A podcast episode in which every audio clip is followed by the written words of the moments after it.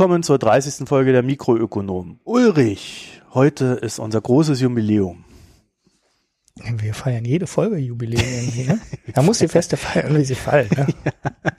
naja, Ach, naja, also äh, heute ist jedenfalls die 30. Äh, zur 50. musst du ein Fass Bier aufmachen. Das ist ja schon beschlossen. Und äh, wir sind ja der einzige Wirtschaftspodcast Deutschlands, der äh, seinen Hörerinnen und Hörern sagt, wie der russische Mann unter der russischen Kälte zu leiden hat. Ja, aber da kann ich gar nichts beitragen, weil ich leide gar nicht unter Kälte, weil die fällt ja irgendwie aus in Deutschland diesen Winter mal wieder. Ja, das kommt bestimmt alles noch. Wenn hier, hier wären es demnächst minus 28 Grad und in Deutschland sind es dann immer so 10 bis 15 Grad Wärme. Das heißt, äh, vielleicht wird's ja noch so minus 8 Grad oder so. Jedenfalls mhm, der arme russische Mann äh, leidet bei dieser Kälte besonders deswegen, weil ihm die Nasenhaare zufrieren. ja, äh, ich, ich stelle mir das jetzt gerade vor, so wie bei so einem Arktis-Forscher, äh, der oder der im Himalaya die Berge hochkraxelt. Ähm, ich äh, lasse das jetzt weiter mit, dem, mit dem Bild. Ja, da, das muss man sich auch nicht bildlich vorstellen. Ähm, wie ihr es hört, äh, ich bin immer noch in Moskau. Wir haben heute so ein bisschen Probleme mit der Leitung. Also das, das äh, schlabbert immer mal so ein bisschen. Wir wissen aber gar nicht warum und hoffen, dass es einfach besser wird im Laufe der Sendung oder dass es halt nicht allzu viel äh, Aufregung verursacht. Ja. Ja. So. Ähm, Wir dann habe ich abgehört. Ja, äh, das, das. Äh, das macht bei einem Podcast total viel Sinn. Ja. Ja, ja. ja die Vorbesprechung auch schon, weißt du? Seit, wir, seit du gesagt hast, Putin ist doof, nein. Seitdem haben wir die Hänger hier in der Leitung. Sowas würde ich nie sagen. Ich würde sagen, nein, äh, ich. Äh, mein Freund Wladimir hat ein großes Herz für auch die absurdesten Menschen auf dieser Welt. So, jedenfalls, ähm, äh, bevor wir, bevor wir anfangen, äh, möchte ich dir noch eine Frage stellen, weil ich habe ich hab so gute Laune und ich äh, ähm, habe mich, äh, das ist immer so schön, sich mit Deutschland aus der Ferne zu befassen. Und während, während in Deutschland sich so alle ganz aufgeregt äh, darüber unterhalten haben, ob das jetzt richtig ist, den, den bösen Ausländer, äh, den bösen Krabscher ähm, als Nafri zu bezeichnen und einzukesseln und sonst noch was, ähm, da ist mir irgendwie so aufgefallen, also wenn man das schon macht, diesen, diesen Nafri, diesen Intensivtäter, diesen afrikanischen, einzukesseln. Warum lässt man ihn dann um 0 Uhr 1 frei? Ähm, die Polizeitaktik äh, erschließt sich äh, Normalsterblichen wie uns, glaube ich nicht. Weiß ich auch nicht, äh, wieso man die erst alle eingekesselt hat und die dann äh, um 12 Uhr auf einmal wieder freilässt. Äh, man weiß es nicht. Sonderbar, ne? Darüber. Ja, du ähm, musst mal zu Fußballspielen gehen, so zu ähm, unter für dich unter Fußball mischen.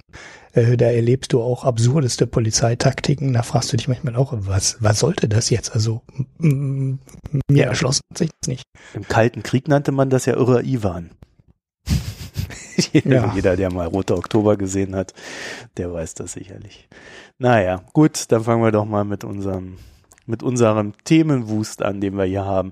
Ich muss gestehen, ähm, es, es, es ist ja jetzt erst eine Woche her, dass wir irgendwie den letzten Podcast aufgenommen haben, oder noch nicht mal eine Woche, ne? Und ich fühle mich schon irgendwie so, als ob ein ganzes Jahr vergangen ist. So viele Themen sind jetzt hier übers Neujahr äh, durch die Gegend gefleucht. Das ist echt ein bisschen arg viel. Naja gut, wir haben ja nächstes, letztes Mal keine News gemacht, von daher war es ein bisschen eine Ausnahme, ne? aber Ach, du meinst, das ist nachrichtenmäßig. So, ein, so eine Wahrnehmungsstörung ja, bei mir. Ja, äh, da, haben wir ja auch nur über Konjunktur und Europa und so gesprochen. Ne? Also da hatten wir ja gar keine News oder gar keine aktuellen Themen dran mit dem André. Aber ähm, Nachrichten los waren die zwei Wochen, die letzten zwei seit Weihnachten eigentlich äh, auf jeden Fall nicht. Das äh, naja, schon hofft jede Menge immer, passiert. Man, man hofft ja immer, man hat da Ruhe, ne? Aber gut. Mhm. Das Lustigste, was ich irgendwie gehört habe, war, dass das Umweltbundesamt fordert, Steuern auf Milch und Fleisch zu erhöhen. Ja, äh, das setzt wieder an, an, dem Thema an, was wir schon mal hatten, als wir über die Milchpreise diskutiert haben, in der unveröffentlichten Folge. Aber wir hatten das Thema ja nachher auch noch mal ein paar Mal angeschnitten. Und das ist ganz interessant, äh, weil die Schlagzeile, ähm, dass das Umweltbundesamt äh, höhere Steuern auf Milch und Fleisch fordert, eigentlich gar nicht äh, oder, oder nur ein Bruchteil äh, der Untersuchung ähm, wiedergibt, die das Umweltbundesamt in ähm, Auftrag gegeben hat. Und die ganze Studie ist ganz, ist, ist, ist interessant, weil die mal ähm, untersucht haben ähm, und quantifiziert haben, wie viel Geld der deutsche Staat für Steuervergünstigungen und Subventionen ausgibt, die am Ende dazu führen, dass wir umweltschädliche ähm, Dinge betreiben, produzieren, ähm, ja, also alles, was wir tun, um die Umwelt weiter zu belasten. Wir geben auf der einen Seite viel Geld aus, um zum Beispiel jetzt die Elektromobilität zu fördern, ähm, um Wärmedämmung auf die Häuser zu bekommen, um biologisch ähm, Acker, äh, Biolandbau zu fördern und, und, und, und, und. Auf der anderen Seite geben wir aber auch gleichzeitig sehr viel Geld aus, um Produkte und Produktion zu fördern, die umweltschädlich sind. Und die Studie ähm, versucht halt mal alles zusammenzurechnen und alle Bereiche rauszusuchen, wo wir genau das haben, wo wir also ähm, mit einer Steuervergünstigung dafür sorgen, dass mehr umweltschädliche Produkte produziert werden.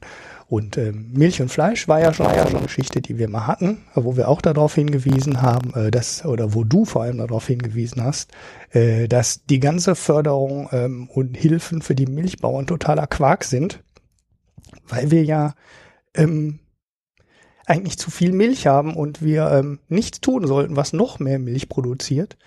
Ähm, weil einer der Nebeneffekte der erhöhten Milchproduktion ja ist, dass wir immer ähm, mehr Kühe halten, die Kühe immer mehr fressen, die immer mehr Methan in die Umwelt ähm, äh, ja, pupsen, ähm, die Kühe immer mehr Gülle produzieren und wir auch nicht wissen, wohin mit der Gülle.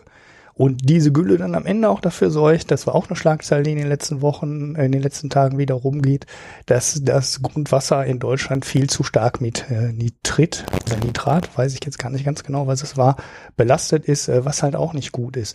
Wir haben also nicht nur CO2-Belastung, wir haben zu intensive Landwirtschaft, wir haben äh, das Grundwasser damit belastet und die Produkte, die am Ende rauskommen, fördern wir noch ähm, über äh, direkte Hilfen an die Bauern, wenn der Milchpreis zu niedrig ist und über indirekte Unterstützung, weil die Milch nur mit sieben Prozent ähm, besteuert wird, also mit sieben Prozent Mehrwertsteuer besteuert wird und nicht mit neun Cent wie normale Produkte. So, und die Studie hat das mal alles zusammengerechnet und äh, da kommt dann die Landwirtschaft, ist halt einer der großen Sachen, die ähm, umweltschädliche Subventionen kassiert. Die zweite große Sache ist natürlich der Verkehr also wo ähm, die Kilometerpauschale absetzbar ist und äh, manche Dinge anders besteuert werden, als zum Beispiel der öffentliche Nahverkehr besteuert wird. Ähm, die Luftfahrt ist einer der Punkte, wo das Kerosin ja bis heute noch nicht besteuert wird, im Gegensatz zur ähm, Bahn und äh, allen anderen ähm, Verkehrsmitteln, die ja selbstverständlich äh, die ähm, Mineralölsteuer und über den Strom ähm, die Öko ähm, Umlage und EEG und so weiter alles bezahlen, während die Luftfahrt weiterhin nichts bezahlt. Ja, und äh, da kommt eine ganze Menge zusammen. Ich habe die Gesamtsumme jetzt äh, gerade nicht mehr ähm, nicht mehr im Kopf, weil ich den falschen Artikel hier auf habe. Ähm, die Studie werde ich auf jeden Fall auch nochmal raussuchen auch nochmal drüber gucken. Ähm, da das, das ist äh, schon eine ganz äh, interessante Sache. So, jetzt habe ich sie doch, weil ich den anderen Tab gefunden habe. Es sind 57 Milliarden also es ist äh, schon, ein heftiges ähm, Sümmchen und etwa die Hälfte kommt aus dem Verkehrssektor. Ja, ich habe da jetzt gar nicht viel zu, zu sagen, weil ich das irgendwie total gut finde. Was? Also diesen totalen Widerspruch in der Politik, oder? Nein, dass das äh, endlich mal jemand fordert, dass diese ganzen versteckten Subventionen abgeschafft werden, die ja auch von meinen Steuern bezahlt werden. Äh, äh, also ähm, die Kühe waren ja, waren ja ohnehin das Ziel meines Unmuts in den letzten Monaten, die Armen. Äh, und äh, auch beim Thema Fleisch kennen wir das ja, äh, der, der, der deutsche Fleisch, ähm, deutsche Fleischerzeugung ist ja sogar auf Export ausgelegt, deswegen kaufen wir den Holländern die Gülle ab, damit wir die auf unsere auf unsere Äcker streuen können, die dann wiederum Tierfutter und, und sonst was noch produzieren. Also das, äh, äh, das, das ist so ein ganz komischer Kreislauf, der da entstanden ist. Da kann sich dann jeder nochmal die, die Gülle-Doku angucken. Und ähm, ja, also dass da, Danke. die, dass da gegen dieses, gegen diesen ganzen Mist endlich mal was getan wird äh, oder zumindest jemand mal sagt, dass etwas dagegen getan werden sollte, äh, das finde ich, das finde ich hochgut. Ja, bin sofort dabei. Ähm, da fällt mir äh, gerade noch, äh, also mir fiel gerade noch so eine News ein, die auch ähm, ja jetzt schon ein paar Wochen alt ist oder ein paar Monate vielleicht sogar schon, dass es jetzt ähm, so eine Warenterminbörse für Gülle gibt. Ja, ja. War das eine Warenterminbörse oder war das nur Nee, ein organisierter nur- Handel? Nee, den gibt's schon lange, den organisierten Handel. Also den, äh, es hat jetzt aber jemand ne- wohl eine, eine, irgendwie eine richtige Börse dafür eingeführt, weil das halt äh, das Ausmaß so groß ist, dass sich das jetzt lohnt. Mhm. Ja. Ja, ja, kann ich, können wir mal raussuchen. Suche ich noch mal raus, dann können wir es in die Shownotes, in Ja. die Shownotes geben. Klingt halt absurd, Güllebörse, aber alles, was halt gehandelt wird, da kannst du eine Börse drauf, draus machen. Ja, ob sie funktioniert ähm, und ob da die Mengen reinkommen, wird man sehen. Ähm, aber mh, du sagst ja schon, das findet teilweise sogar grenzüberschreitend statt. Also zwischen Holland und äh, Norddeutschland gibt's das auf jeden Fall. Da habe ich auch schon mal was drüber gelesen. Vielleicht habe ich sogar die TV, eine TV-Doku gesehen oder einen Bericht darüber. Ähm, vielleicht funktioniert sowas. Mal schauen. Aber eigentlich sollte es das natürlich nicht geben. Ne? Also eigentlich sollte eine Landwirtschaft so sein, dass der Bauer auch weiß, wohin er seine Gülle kippen muss oder zumindest irgendwelche Flächen in der Nähe hat. Ja gut, das Problem ist halt, dass die zu viel Gülle haben. Ne? Die, die einen haben zu viel Gülle und, und wir brauchen immer die Gülle und dann kauft halt der eine dem anderen die Gülle ab. Und dann hauen wir zu viel Gülle auf unsere Äcker und dann äh, sickert die da in, ins Grundwasser mit ein und belastet das Grundwasser und, und so weiter und so fort. Ja, und, und, und Ja. so findest du halt, wenn du, wenn du, wenn du dich da in, in, in der Wirtschaft, also eigentlich kannst du in jedem wirtschaftlichen Teilbereich reingehen, dort reinzoomen und wirst so eine Absurditäten finden Mhm. wo dann der Staat durch irgendwelche äh, Vergünstigungen oder halt eben nicht äh, Belastungen, die er vornimmt, äh, den ganzen Mist halt auch noch unterstützt. Ja. ja, teilweise liegt es auch wohl daran, dass das sehr konzentriert ist, ne? also extrem konzentriert ist. Ich weiß nicht, ich glaube, dieser Kreis Borken, ähm, das ist, glaube ich, noch Rand, nördlicher Rand Nordrhein-Westfalen, also so in dem Übergang ähm, zum Oldenburger Land da oben, da ist es wohl auch sehr konzentriert. Da gibt es riesige Schweinezuchtanlagen, also Naja. wirklich, ähm, die kann man sich so von außen nicht vorstellen. Und dass die natürlich viel zu viel Gülle da haben, ähm, neben diesen Riesenstellen ist irgendwie auch logisch und die müssen das Zeug dann halt irgendwo, müssen es hinkriegen, weil einfach auf den Acker kippen, so viel wie die haben, Ja. geht nicht, weil dann wächst da nichts mehr und ähm, das stinkt bis, äh, bis zur Nordseeküste wahrscheinlich, wenn die das alles äh, Ja, das ist halt eins der Probleme der, gehen der, wie heißt, der industriellen Züchtung von Tieren. Ja. Ja, das so ein, Mhm. ein, ein Abfallprodukt dessen. ja, naja, das ist auch mal ein schönes Thema. Ich finde, äh, davon sollte es seitens der staatlichen Behörden viel mehr geben. ja. Nächstes Thema, oder? Machen wir das nächste Thema. Was haben wir denn noch? Ja, ja. Ja, ich habe äh, heute auf, auf Twitter äh, einen schönen ja, Text über bei äh, Nevermind the Market äh, gefunden über den Gedankengang, dass Mao, also der äh, chinesische äh, Diktator äh, äh, seiner Zeit damals, äh, der die Kulturrevolution losgetreten hat und so weiter und so fort, dass die Chinesen es ihm zu verdanken haben, dass A, der Sozialismus dann in China Einzug gehalten hat und B, im Zuge dessen äh, auch das industrielle Wachstum, von dem China heute zehrt und lebt, Einzug gehalten hätte. Da habe ich mich dann sofort an zwei Sachen erinnert. Einmal, ähm, äh, als ich noch in der DDR, da so in meiner Schule war, da wurde natürlich äh, ganz kräftig der, der Arbeitsbegriff, also der Arbeiter, äh, äh, hochgehalten und auch die Produktion wurde ja in der DDR immer mit Zielerfüllung und so weiter und so fort äh, äh, quasi als äh, das das Optimum und das das das was zu erreichen gilt äh, immer hochgehalten. Und da konnte ich mir dann schon vorstellen, dass äh, wenn wenn das so ein Eigenart des Sozialismus gewesen sein sollte, was es ja wahrscheinlich auch war, dass da natürlich ähm, so ein so ein Schub entstanden sein könnte in China. Äh, Das Ganze leitet sich auch so ein bisschen daraus her, dass äh, China vorher so ein bisschen abgehängt war von der weltweiten Entwicklung oder in der, der industriellen Revolution, die in ähm, hier in Europa stattgefunden hat und dann quasi aufgeholt hat. Und das, was wir jetzt sehen, ist quasi, dass China zurück an seinen ursprünglichen Platz kommt. Äh, nämlich, äh, sie haben vor der industriellen Revolution um, um die 30 Prozent äh, der weltweiten Wertschöpfung so auf sich konzentriert gehabt. Was natürlich schon eine ziemlich geile Zahl ist, ne? 33 Prozent 1820. Hm. Ja, also das, was jetzt passiert, ist dann quasi ein Wiederkehren an den Ort, an dem man her, von dem man herkommt. Hm. So, wenn man diese Zahlen dann mal nimmt und, und damit hat sich der äh, Blogpost hier, der Tobias Straumann hat das geschrieben, damit hat er sich nicht befasst, aber ebenfalls eine interessante Zahl ist, 1820 hatten die USA zwei Prozent der weltweiten Wertschöpfung und sind jetzt von über 30 Prozent zurück auf 19 Prozent. Also auch da findet so eine Art ja, Korrektur statt.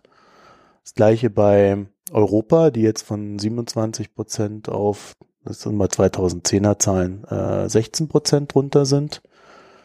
So Lateinamerika hat sich so ein bisschen erhöht und was ist hier? Indien. Ja, Indien hat auch noch Aufholpotenziale.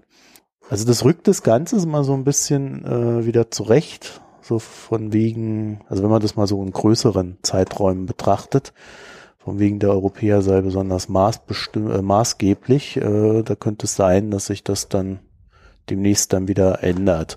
Das andere war, dass mir dann natürlich auch noch so äh, historische Sachen eingefallen sind, wie äh, das verknöcherte preußische Deutschland äh, hat ja seine Bildungsrevolution auch erst äh, gehabt, nachdem Napoleon äh, in den Staat eingefallen ist, ihn, ihn okkupiert hat und äh, ein paar Reformen durchgezogen hat. Ne?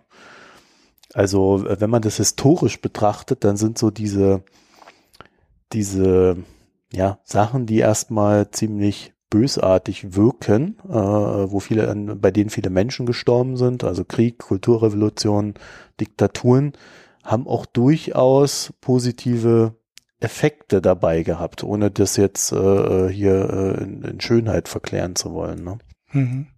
Was mir in der Grafik ein bisschen fehlte, ähm, war die Bevölkerungsverteilung. Ich weiß jetzt nicht, ob die über mhm. diese langen Zeiträume ähm, Einfluss hat, aber zumindest in den USA würde ich mal sehr schwer davon ausgehen, ähm, dass von 1820 bis 1940, also im Zweiten Weltkrieg, hatten die quasi ihren Peak als die ihre Rüstungsindustrie auch noch mhm. hochfahren mhm. mussten.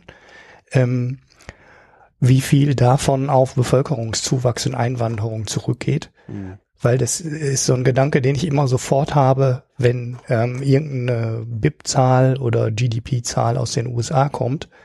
Da muss man unbedingt immer die ähm, per capita, also die pro, das pro Kopf BIP mit berücksichtigen. Solange man ähm, nur eine Zahl bekommt, äh, sagt die oft nicht so wahnsinnig viel aus. Ähm, das habe ich so vor, vor den 20, 30 Jahren, als äh, Hans-Olaf Henkel und Konsorten immer durch die Talkshows gereicht wurden, ähm, auch lange übersehen, dass die ja mal gesagt haben, die Amerikaner sind uns wirtschaftlich total voraus und die haben das bessere Wachstumsmodell und, und, und, und. Und dann waren die Amerikaner immer gut, weil die hatten drei Prozent Wachstum und Deutschland hatte nur ein Prozent Wachstum. Wenn du dann aber hingehst und du nimmst das BIP pro Kopf geht der Unterschied fast, äh, der ist fast komplett ausgeglichen. Das mhm. heißt, die Amerikaner oder das amerikanische BIP ist in diesem ganzen Zeitraum seit Reagan oder ähm, Anfang der 80er, wo man oft den, äh, den Aufschwung ansetzt, also 82 war ja war Reagan, ne? 1982. Ähm, und man vergleicht das mit Europa, dann äh, lösen sich die Wachstumsunterschiede pro Kopf gerechnet ähm, fast auf. Also klar, es gibt noch einen Unterschied, aber der ist extrem gering der ist äh, wesentlich geringer, als er ist, wenn du auf das reine BIP guckst. Und äh, das müsste man in die Grafik jetzt auch ein, einarbeiten. Vielleicht war China ja ähm, äh, bevölkerungsmäßig 1820 wichtiger als heute. Kann ich mir ehrlich gesagt nicht vorstellen.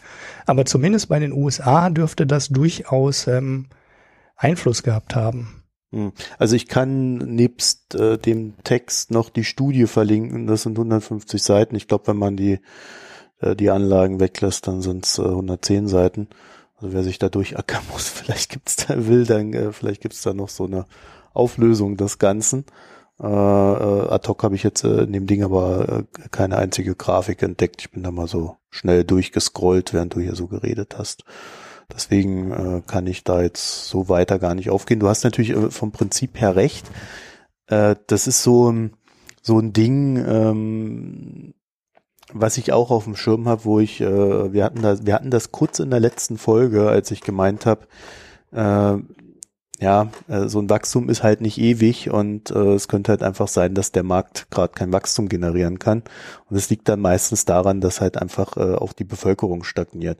Und das ist ein ganz interessanter Aspekt, wenn man äh, das Ganze ökonomisch betrachtet, weil wir ja in Deutschland äh, momentan auch so ein bisschen die ja, äh, die Vermutung haben, dass wir eine, äh, was die Bevölkerungsanzahl betrifft, eher stagnierende Gesellschaft sind. Kann man natürlich vermuten, weil wir ja auch so eine effiziente Gesellschaft sind und so viel äh, Wohlstand erzeugen, dass dann auch äh, durch Einwanderung sich das vielleicht so ein bisschen ausgleicht, aber so tendenziell äh, wird da jetzt, äh, werden wir jetzt nicht mehr so die große Bevölkerung, das große Bevölkerungswachstum haben. Und in dem Sinne ist es dann auch sehr schwierig, daraus noch ein Wachstum zu erzeugen. Das heißt, da geht's dann eher drum, äh, trotz der alternden Gesellschaft, die keine, kein Bevölkerungswachstum erzeugt, den Wohlstand zu erhalten, den man erzeugt hat. Also auf dem Niveau zu bleiben, auf dem man sich befindet. Das sind so Themen, die immer nur am Rande diskutiert werden. Wir hatten, glaube ich, 2008 äh, nach der Finanzkrise, lass es 2009 sein, da gab es mal eine Enquete-Kommission im Bundestag. Die hat dann irgendwie zwei Jahre sich damit beschäftigt, ob es nicht noch andere Indikatoren gibt als äh, reines BIP-Wachstum. Ja, also quasi so den Indikator, wie, glücklich ist der Mensch in seinem Umfeld und äh, mit der Wirtschaft. Ich habe dann nicht mehr weiter verfolgt, was draus geworden ist, habe nur irgendwann mal gelesen, dass dann äh, zwar irgendwas bei rausgekommen ist, das aber keinen Impact hatte. also dieses Thema ist irgendwie bekannt, aber so richtig äh, was ableiten äh, möchte man politisch bisher daraus noch nicht. Aber ich habe dem auch nichts äh, bis auf diesen BIP pro Capita Anmerkung habe ich dem nichts hinzuzufügen. Also vielleicht noch, dass die, dass die Chinesen, also diese Studie wird ein bisschen aus europäischer Sicht oder aus westlicher Sicht hochgezogen, also dass der Westen aggressiver wäre und äh, gerade Europa halt die Welt kolonialisiert hätte. Ähm, das kann man ein bisschen vielleicht auch umdrehen. Die Chinesen haben ja auch die Mauer gebaut. Ne? Also die große chinesische. Was soll ähm, das denn jetzt heißen? Die haben so ein bisschen eher gebaut, oder? Ja, ähm, ja, ja, ja, äh, das stimmt natürlich auch. Okay, vergiss den Gedanken. Schneid raus. Du wolltest jetzt unbedingt noch erklären, warum Trump die Mauer nicht bauen sollte. Nein, nein, nein. Ich wollte nur darauf hinweisen, dass die äh, Chinesen sich ja auch sehr äh, bewusst in Isolation zurückgezogen haben. Ne? Und der Mauerbau oh, ja quasi die große. Jetzt, jetzt fängt es ja schon ja, an wie Günther Oettinger. Günther Nein, das ist ja eine uralte Geschichte. Die, die sind halt immer doch Leute eingefallen von Osten und da wollten die Chinesen irgendwann mal Ruhe haben. Aber wenn du anfängst, so eine Mauer zu bauen, dann, ne, dann triffst du da halt auch durchaus schon Entscheidungen. Die ja, Japaner klar. sind ja auch ja sehr lange sehr ähnlich gewesen. Die haben sich auch um den Rest der Welt quasi nicht gekümmert. Die leben ja auch. Die hatten ihre Insel, die hatten ihre Kultur, die konnten alle ganz gut leben und äh, der Rest interessierte die nicht. Ne? Und äh, da musste dann auch erst so ein Wandel eintreten, dass sie halt gesagt haben, okay, äh, ja, der, jetzt interessiert uns der Rest der Welt. Ja, der Wandel nannte sich Kapitalismus. Ne? äh, ja, aber es ging halt zu Unterschied, es ging halt zu unterschiedlichen Zeitpunkten los. Ne? Die Europäer haben halt im 19. Jahrhundert damit angefangen, sich mhm. um den Rest der Welt zu kümmern. Mhm. Eigentlich noch viel früher. Ähm, aber äh, ja, die Chinesen halt nicht und die Japaner auch nicht. Da ist keiner nach Amerika. Die hätten ja genauso gut nach Amerika fahren können und gesagt können, hier siedeln wir uns jetzt an und wir erobern jetzt Südamerika. Ne? Und die hatten halt gar kein Interesse daran. Ja, dazu kann man und, aber sagen, dass jetzt die Chinesen äh, die Seidenstraße äh, erstmals mit einem Zug fertiggestellt haben. Dann kannst du quasi von Peking nach äh, London mit dem Zug reisen. Also ja, nach Duisburg. Ist schon viel älter. Kann ich dir hier direkt um die Ecke sagen. Ähm, das fährt schon seit ein paar Jahren, also jetzt nicht zehn, aber zwei, drei oder vier. Ähm, Gibt es schon eine regelmäßige Verbindung zwischen äh, irgendwo der Küste in China und ähm, Duisburg. Ja, das ist jetzt aber ein neuer. Den, Das ist jetzt ja, ja, es gibt noch einen, aber weil du jetzt gerade sagtest, sie haben die Seidenstraße fertiggestellt, ähm, da müsste man das westliche Ende der Seidenstraße jetzt definieren, aber diese Zugverbindung ähm, nach Duisburg, die regelmäßige, die gibt's schon länger. Ja, es ging jetzt halt um die, um die neue, wo du dann auch äh, auf ordentlichen Gleisen mit einem ordentlichen Zug innerhalb von 16 Tagen äh, die 7500 Meilen zurücklegst. Ja, ja, ja das ist die Strecke. Ja, also die ist das, ne? Das ist die Strecke, die geht irgendwo von den äh, Industrieregionen, also von der Küste bis ähm, ein, eins der Enden ist halt ähm, Duisburg. Da gibt's eine regelmäßige Verbindung, da kannst du deinen Container draufstellen ja. und dann kannst du dich entscheiden, soll der Container jetzt ins Flugzeug dann ist er halt äh, nach 16 Stunden nah oder wie viel auch immer. Oder ähm, soll er auf den Zug, dann ist er nach zwei Wochen nah. Oder geht er aufs Schiff, dann ist er halt nach hm, sechs Wochen da, vier Wochen da, ich weiß nicht genau. Und dieser Zug nach Duisburg, der fährt jetzt, glaube ich, sogar dreimal wöchentlich inzwischen. Mhm. Ähm, das ist halt nicht so ein Ding, was bei Bedarf fährt, sondern ähm, eine regelmäßige Verbindung. Ja, äh, der fährt natürlich nicht nach Duisburg, sondern der fährt bis nach London. Ja, jetzt. Der Chinese war, will jetzt, jetzt nicht unbedingt nach Duisburg. Das ist eine Verlängerung, aber äh, das äh, war die erste Strecke, die ich mitge äh, mit, ja. Äh, ja, von der ich halte. Ist halt hier um die Ecke. Ja. Und dann fahren die in den Duisburger Hafen, das war ja schon immer Logistik, äh, Umschlagspunkt und äh, da werden die dann weiterverarbeitet. Und die natürlich, die stellen natürlich nicht einen Zug in äh, China zusammen, der dann komplett nach Duisburg fährt. Ne, die, da nehmen die natürlich an allen möglichen Stellen äh, Container runter und stellen andere wieder drauf. Mhm. Also das Ding fährt ja nicht durch. Das wird in Russland macht das Stopp und was weiß ich, wo das überall her, wo die, wo die Strecke überall hergeht. Ja, ja, ich verlinke euch das auch mal. Mein Gott, es werden immer mehr Artikel hier. Ähm, dann, dann könnt ihr euch das mal angucken. Das ist äh, gar nicht so uninteressant und äh, die Chinesen sind ja da wirklich recht gut dabei, äh, ja, ich, ich würde fast, würd fast sagen, sich so Europa zuzuwenden. Ne? Also hm, ja, das, wenn die verkaufen können, ne? Das ist äh, wollen die natürlich. Ja, aber die, die haben auch haben ja auch größere Probleme mit den Amis und äh, das mit den Russen ist ja auch mehr so eine Zwangsgemeinschaft als so eine äh, äh, ja, sagen wir mal, Brüdergemeinschaft. Also die Chinesen haben es den Russen bis heute nicht vergessen, dass die Russen da mal eingefallen sind. Ich glaube in 60ern oder 70ern war das, 1900 Keks. Und äh, das, äh, also, äh, die sehen da so in Europa gerade den die, die besten Möglichkeiten, sagen wir es mal so. Das ist um, vielleicht auch eine ganz gute Überleitung. Äh, äh, die, die Chinesen haben ja jetzt auch äh, Kapitalverkehrskontrollen äh, für, für Inländer eingeführt. Das ist äh, gestern just äh, über den, über den Ticker gerauscht. Ist jetzt irgendwie alles nicht so pressierend, aber sie machen es äh, den Firmen, auch ausländischen Firmen, wie zum Beispiel Apple, machen sie es schwerer, Gewinne, die im Land erwirtschaftet wurden, ins Ausland zu bringen und ähm, auch den eigenen Leuten, also den Bürgern, machen sie es schwerer, ihr Geld in, ähm, in Dollar zum Beispiel zu tauschen und ähnliches. Das Ganze ist so ein bisschen ähm, auf, auf dem Mist gewachsen, dass sie, dass, dass sie so eine Kapitalflucht äh, spüren und oder vermuten und ähm, die Währungsreserven deswegen so ein bisschen dahin schmelzen. Und ich glaube, ein Drittel ist da schon weg.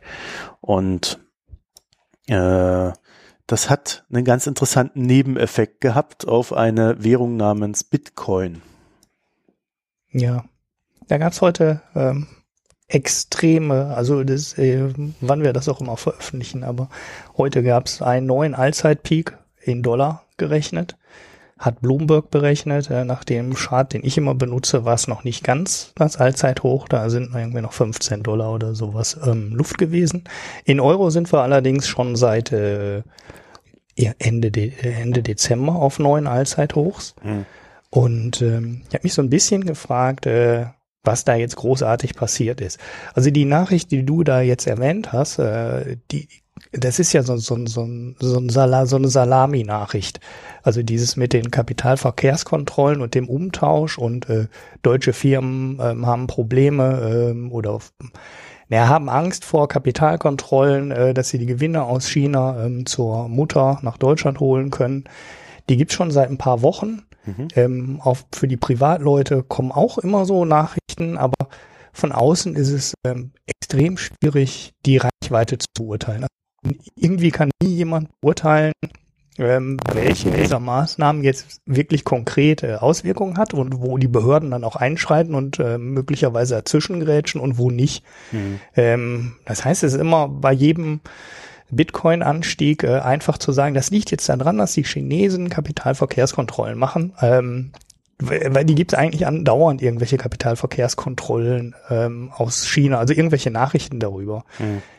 Allerdings ähm, ist die ist es eigentlich die einzige schlüssige These, dass es irgendwie damit zusammenhängt, ähm, weil Bitcoin inzwischen echt fast ähm, eine ausschließlich chinesisch dominierte Währung ist. Also es gab heute einen schönen Blog-Eintrag ähm, bei äh, Finanz und Wirtschaft war es, glaube ich, bin mir jetzt gar nicht hundertprozentig sicher, wo ähm, mal versucht wurde, den Anteil ähm, der ähm, Bitcoin-Börsen und Händler und äh, die Währung, ähm, in die äh, umgetauscht wird, ähm, zusammenzurechnen und daraus abzuleiten, findet Bitcoin eigentlich statt.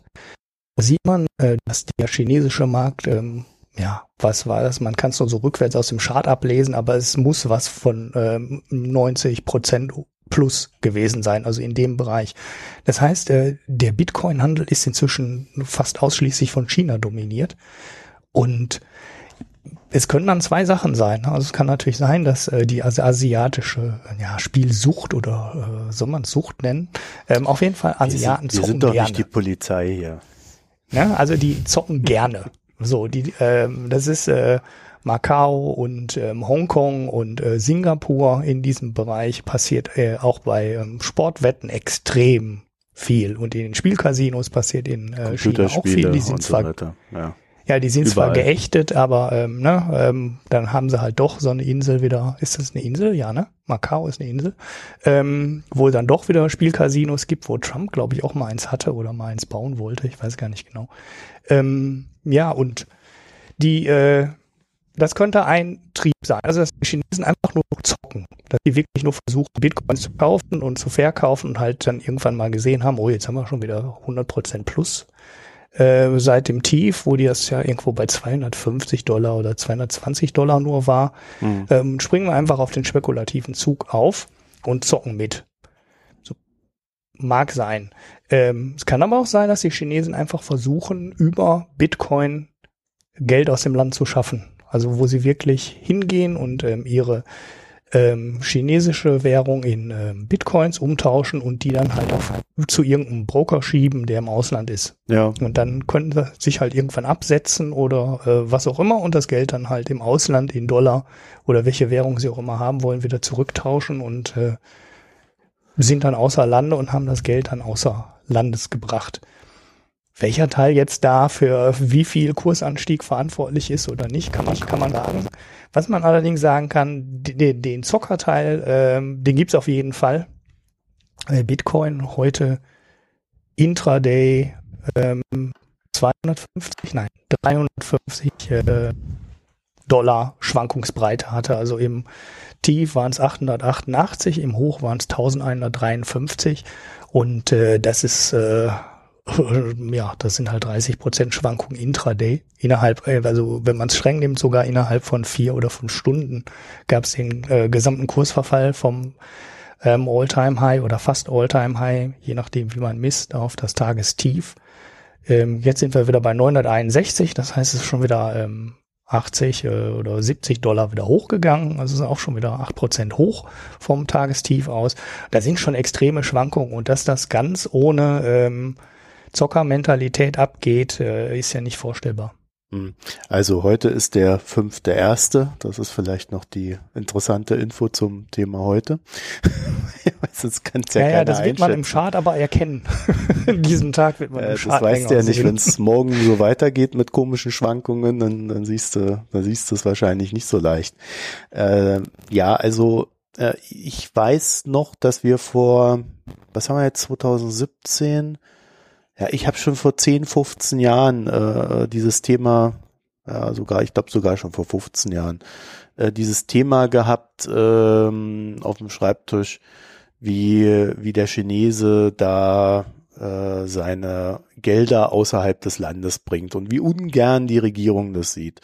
Und dann, dann gibt's ja irgendwie zwei Währungen in China, den Yuan und den Renminbi. Und der eine ist irgendwie so mit Auslandsbindung. Und dann hast du da noch den Hongkong-Dollar. Und da haben die schon immer so ganz wild äh, das Zeugs hin und her geschoben, wo sie so die besten Preise bekommen. Und äh, äh, versucht ihre von also von den Devisenkursschwankungen zu profitieren. Und momentan haben wir halt äh, die Schwankung, äh, dass der dass der äh, der Juan müsste das sein oder oh, ich glaube auch der Renminbi.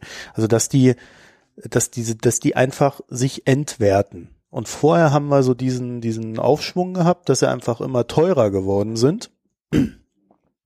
Und das ist, ich sag mal so, die, ich glaube, die Chinesen stoßen da gerade so ein bisschen an die Grenzen ihres eigenen Systems, weil in dem Moment, wo die Notenbank versucht, Dinge abzufedern und zu begrenzen und dann aber irgendwie doch immer nachgeben muss und das halt immer so ein bisschen langsamer macht, versuchen halt alle anderen Marktteilnehmer daran, äh, davon zu profitieren. Und äh, genau das passiert da. Und ob du das dann am Ende über Bitcoin machst oder über äh, irgendeine Fremdwährung, ist ja eigentlich egal. Die Frage ist immer nur, wo hast du den leichtesten Zugang und bestenfalls, äh, wo wird dir äh, seitens des Staats kein, äh, keine Steine in den Weg gelegt. Ja, und ich glaube, da sind momentan Bitcoin das Mittel der Wahl. Und wenn du natürlich weißt als äh, äh Händler, dass äh, die Leute in Bitcoin flüchten, jetzt auch gerade vor so einer Änderung der, der, der Regularien und der Kapitalverkehrskontrollen, dann ist es irgendwie ja auch eine leichte Wette, ja, da reinzugehen. Mhm. Und dann hast du natürlich diese, diese größeren Kursanstiege. Äh, das Interessante daran ist ja, dass Bitcoin damit eigentlich sogar den Sinn und Zweck erfüllt, den es mal, für den es mal vorgesehen war, ne? Ja, eigentlich sollte es ja für Zahlungszwecke gelten und nicht äh, ähm, als großartige Wertaufbewahrung oder vor allem auch nicht als Spekulationsgeschichte. Äh, also ob das der mhm. eigentliche Zweck ist, ähm, klar, du hast irgendwo recht, ähm, natürlich äh, kann man damit Geld weltweit um den Globus schicken. Das ist äh, der große andere Zweck von Bitcoins gewesen. Also ohne ähm, ja, ohne großartigen Währungsumtausch halt einmal sein Geld in Bitcoins zu haben oder einen Teil des Geldes Bitcoins zu haben und das dann halt überall hinschicken zu können, ohne dass äh, großartig äh, von Konto A auf Konto B überwiesen werden muss, äh, Western Union beteiligt ist ähm, oder wer auch immer und sich dann Haufen Geld bei einsteckt, sondern dass man wirklich in jeden Teil äh, der Welt zu den gleichen Kosten Geld hinschicken kann und auch überall halt auch kaufen kann. Also, ähm, eine Bestätigung direkt eingebaut ist in die Transaktion, ne? also dass man nicht warten muss, bis das Geld da ist, sondern es geht halt schnell. Und ähm, ja, ein paar von den Sachen erfüllt natürlich die äh, Währungsspekulation auch. Allerdings ist es für eine Währung auch nicht gut, wenn die 30 Prozent Intraday schwankt. Also das äh, darf eine Währung vielleicht innerhalb eines Jahres machen, aber nicht innerhalb von vier Stunden, weil dann ist es ja, ähm, also es ist ja komplett irre, wenn du äh, damit ähm, versuchst, irgendwo was zu bezahlen, weil dann schwanken deine Preise im Endeffekt ja auch um 30 Prozent innerhalb eines Tages. Das war alle. Ja. Und nicht nur irgendwas ganz Ja, Komisches. das ist richtig, ja. Also für den Währungscharakter äh, sind so äh, spekulative Sachen nicht gut. Ja, Mal ja, schauen, wie natürlich, die jetzt ausgeht. Ne? Natürlich, ja. Also äh, Bitcoin ist auch so eine junge Währung, dass du da noch gar keine Stabilität drin haben kannst. Ja, also ja. Äh, das hatte man ein bisschen gehofft, nachdem die letzte Blase da geplatzt ist. Also das kann man ja jetzt im Nachhinein sagen, dass es eine war. Ähm, vor, ja, ist es jetzt drei Jahre her oder vier? Da waren auf jeden Fall die alten Höchstkurse ähm, bei 1000 Dollar und ein bisschen oder 1100 Dollar, ich habe es gar nicht mehr genau im Kopf, ähm, und ein bisschen. Und dann hat sich, dann ging der Kurs ja zurück auf 250, 300 und dann hatte man so letztes Jahr, so vor anderthalb Jahren so das Gefühl, jetzt hat sich das äh, stabilisiert so. Und wir haben jetzt so einen Kurs von 300, 350, 400 und da ist es jetzt ruhig. Und wir haben jetzt mal so langsam aber sicher einen stabilen Kurs von Bitcoins. So Gut, hat man gesehen, da war nichts langfristig und stabil. Das hat ein paar Monate gehalten und dann ging die Spekulation schon wieder los. Und jetzt haben wir wieder so ein äh, stark schwankendes Ding für wie gesagt, für die Zahlung ähm, oder für den Geldcharakter ist es nicht gut. Das ist eigentlich total kontraproduktiv. Ja. Ja, aber ist halt so, ne? Also äh, wenn du eine Währung hast, die nicht an eine Notenbank gekoppelt ist und an den Staat und der Staat quasi das Underlying für die Währung ist, äh, dann hast du halt eine Währung, die davon lebt, äh, wie gerade äh, ihr Zuspruch ist. Und äh, ihr Zuspruch äh, oder ihr, ihre Basis ist halt das Alter, die Alternative zum Bestehenden. Äh, anschlussfähig für alle Staaten dieser Welt. Das heißt, wenn du äh, in Venezuela wohnst und äh, äh, da deine Inflation hast, dann gehst du vielleicht in Bitcoin oder in Dollar. Ja, wahrscheinlich eher in Dollar, weil damit kannst du überall zahlen, wenn du was zu essen brauchst. Ähm, und in China äh, ist halt Dollar für dich nicht unbedingt die Alternative, weil du da halt die Kapitalverkehrskontrollen hast, also gehst du in Bitcoin. Und Alternative heißt immer, wenn ein aktuelles Ereignis ist, dann springt der Kurs. Dann ist er volatil und äh, es ist für dich als Zahlungsmittel dadurch eben nicht gebrauchbar weil du hast keine Kontrolle darüber, wie in einem halben Jahr deine Bitcoins sein werden. Hm. Ja, natürlich haben wir auch in, in, in unserem Eurosystem eine Inflation, jetzt ja neuerdings wieder über ein Prozent inklusive Energie, Energie und sonstige Preise. Aber ähm, das ist halt ein Problem, dem Bitcoin momentan nicht ausweichen kann. Wenn sie dem ausweichen wollen, brauchen sie halt äh, ein gescheites Underlying. Ja, und dann hast du halt, was weiß ich, können ja ein Staat werden, Bitcoin-Staat. Hast du da eine mhm. Wirtschaftszone und darauf basiert dann der Kurs als Warentauschverhältnis. Weil das ist ja dort mhm. nicht der Fall bei Bitcoins. Es gibt ja ein paar Ausgleichsmechanismen, theoretisch gibt's die. Ne? Ja, die funktionieren aber nicht sehr gut. Genau, sie funktionieren halt äh, extrem langfristig. Also jetzt mal für das Mining gesprochen, also man, man kann ja Bitcoins neu erzeugen jederzeit. Ne? Das, das passiert ja permanent. Da müssen Rechner rumrechnen und die erzeugen dann dabei neue Bitcoins. Und äh, wenn der Kurs jetzt bei 1000 ist, rechnet sich das Mining natürlich sofort ganz anders, als es sich bei 250 Dollar gerechnet hat. Ähm, ja. Das heißt, theoretisch könnten jetzt viel mehr Leute wieder hingehen, ihre Bitcoin-Mining-Rechner anwerfen und ähm, Bitcoins erzeugen und dann hättest du wieder mehr Bitcoins, du hättest mehr Angebot und der Preis würde fallen, ne? theoretisch. Praktisch ähm, ist aber der spekulative Drive oder der, die Nachfrage ähm, nach Bitcoins im Moment wesentlich höher, als da Mining-Kapazität äh, zugefahren wird. Das heißt, dieser Ausgleichsmechanismus schlägt im Moment nicht an. Hm. Mal schauen, wie es weitergeht. Der, ja. Das ist halt eine sehr lange Geschichte mit dieser Difficulty und ähm, hatte das ja mal, hatten wir das hier im Podcast? Doch, hatten wir hier im Podcast mal ganz am Anfang ne, irgendwann erklärt. Ähm, und äh, ja, das wirkt halt kurzfristig nicht, wenn die Chinesen jetzt entscheiden, äh, wir haben jetzt nur noch fünf Tage, um unser Geld über Bitcoins außerhalb des außerhalb äh, Chinas irgendwo auf Konten zu schieben. Ähm, da reagiert halt keiner drauf. Das sind dann halt äh, so, so hier noch ein paar Grafikkarten im Keller, die könnte ich ja jetzt wieder anwerfen und Bitcoins mal mit meinen. Ähm, das funktioniert dann halt nicht so schnell, dass dann Bitcoins rauf und runter gefahren werden, also oder Mining-Kapazität rauf und runter gefahren wird und da für Gegenangebot gesorgt wird. Ja, aber damit äh, ist halt der Weg eigentlich auch schon gezeichnet. Also Welcher? naja, also Wohin? also wenn du wenn du nicht äh, das An das Angebot nicht äh, in dem Maße erhöhen kannst, wie die Nachfrage steigt, dann hast du halt einen schwankenden Kurs. Genau. Und das ist ja grundsätzlich eine Sache, wo Bitcoin auch hindriftet. Ne? Das ist ja einer der grundsätzlichen Designentscheidungen, dass das ähm, äh, irgendwann toppt das halt immer aus. Also irgendwann gibt's halt keine zusätzlichen Bitcoins mehr und dann hast du dann ein fixes Angebot und ob das dann noch funktioniert, wird man sehen. Ja, ich habe bei der ich Währung ohnehin sehr viele Fragezeichen. Ne? Aber, ja, ja, äh, ähm, weil du diesen deflationären Charakter drin hast, weil du irgendwann steigende Wirtschaftsleistung hast, aber du hast immer die gleiche Anzahl von Bitcoins, wenn du diese Obergrenze erreicht hast, ähm, dann stellen sich natürlich noch ganz andere Fragen. Ja gut, aber auf welche Wirtschaft bezieht es sich denn? Das ist also ja, Bitcoins mal, ist ja. eine ist eine reine Glaubensfrage im, im Gegensatz zu zu der ähm, im Gegensatz zu das meinte ich ja mit Underlying im Gegensatz zu der Währung eines Staates, wo ja quasi äh, die Wirtschaftsleistung und Wirtschaftskraft des Staates dahinter steht, die du jederzeit einschätzen kannst. Ja, du weißt, Deutschland ist ein sicherer Staat, also äh, hat 30 Prozent äh, BIP äh, in der Eurozone und entsprechend äh, äh, sicher ist dann der Euro. Ja, das kannst du dir ja ausrechnen. So bei, bei Bitcoin äh, bist du, bist du einfach nur dem Angebot und der Nachfrage ausgeliefert. Ja, dann kannst du sagen, okay, das ist jetzt die neue Weltwährung. So, aber dann versuch mal, äh, die Welt in dem Sinne einzuschätzen. Das heißt, du musst jedes Land nehmen, äh, was irgendeine Relevanz hat, äh, also wo genug Geld vorhanden ist, um den Bitcoin-Kurs äh, zu, ähm, zu beeinflussen. Und dann musst du äh, quasi äh, jederzeit alles scannen danach, ob irgendwo eine Fluchtbewegung entstehen könnte. Und dann kannst du beginnen, den Bitcoin-Kurs einzuschätzen. Alles andere ist Zockerei. Hm. Ja, du hast im Endeffekt genau die gleichen Probleme, die du bei einer ähm, goldgestützten Währung auch hast.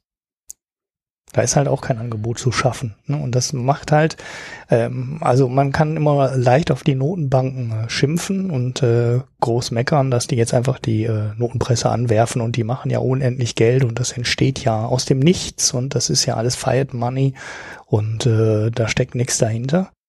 Aber es gibt halt wo es extrem praktisch ist, wenn man es kann und wo es quasi auch die einzige äh, Rettung ist. Und wenn du eine goldgestützte Währung hast oder du hast Bitcoins und du kannst die Dinger nicht einfach erzeugen, ähm, dann hast du halt in bestimmten Situationen auch ein Problem. Also in so grunddeflationären äh, Situationen kannst du halt keine Währung erzeugen.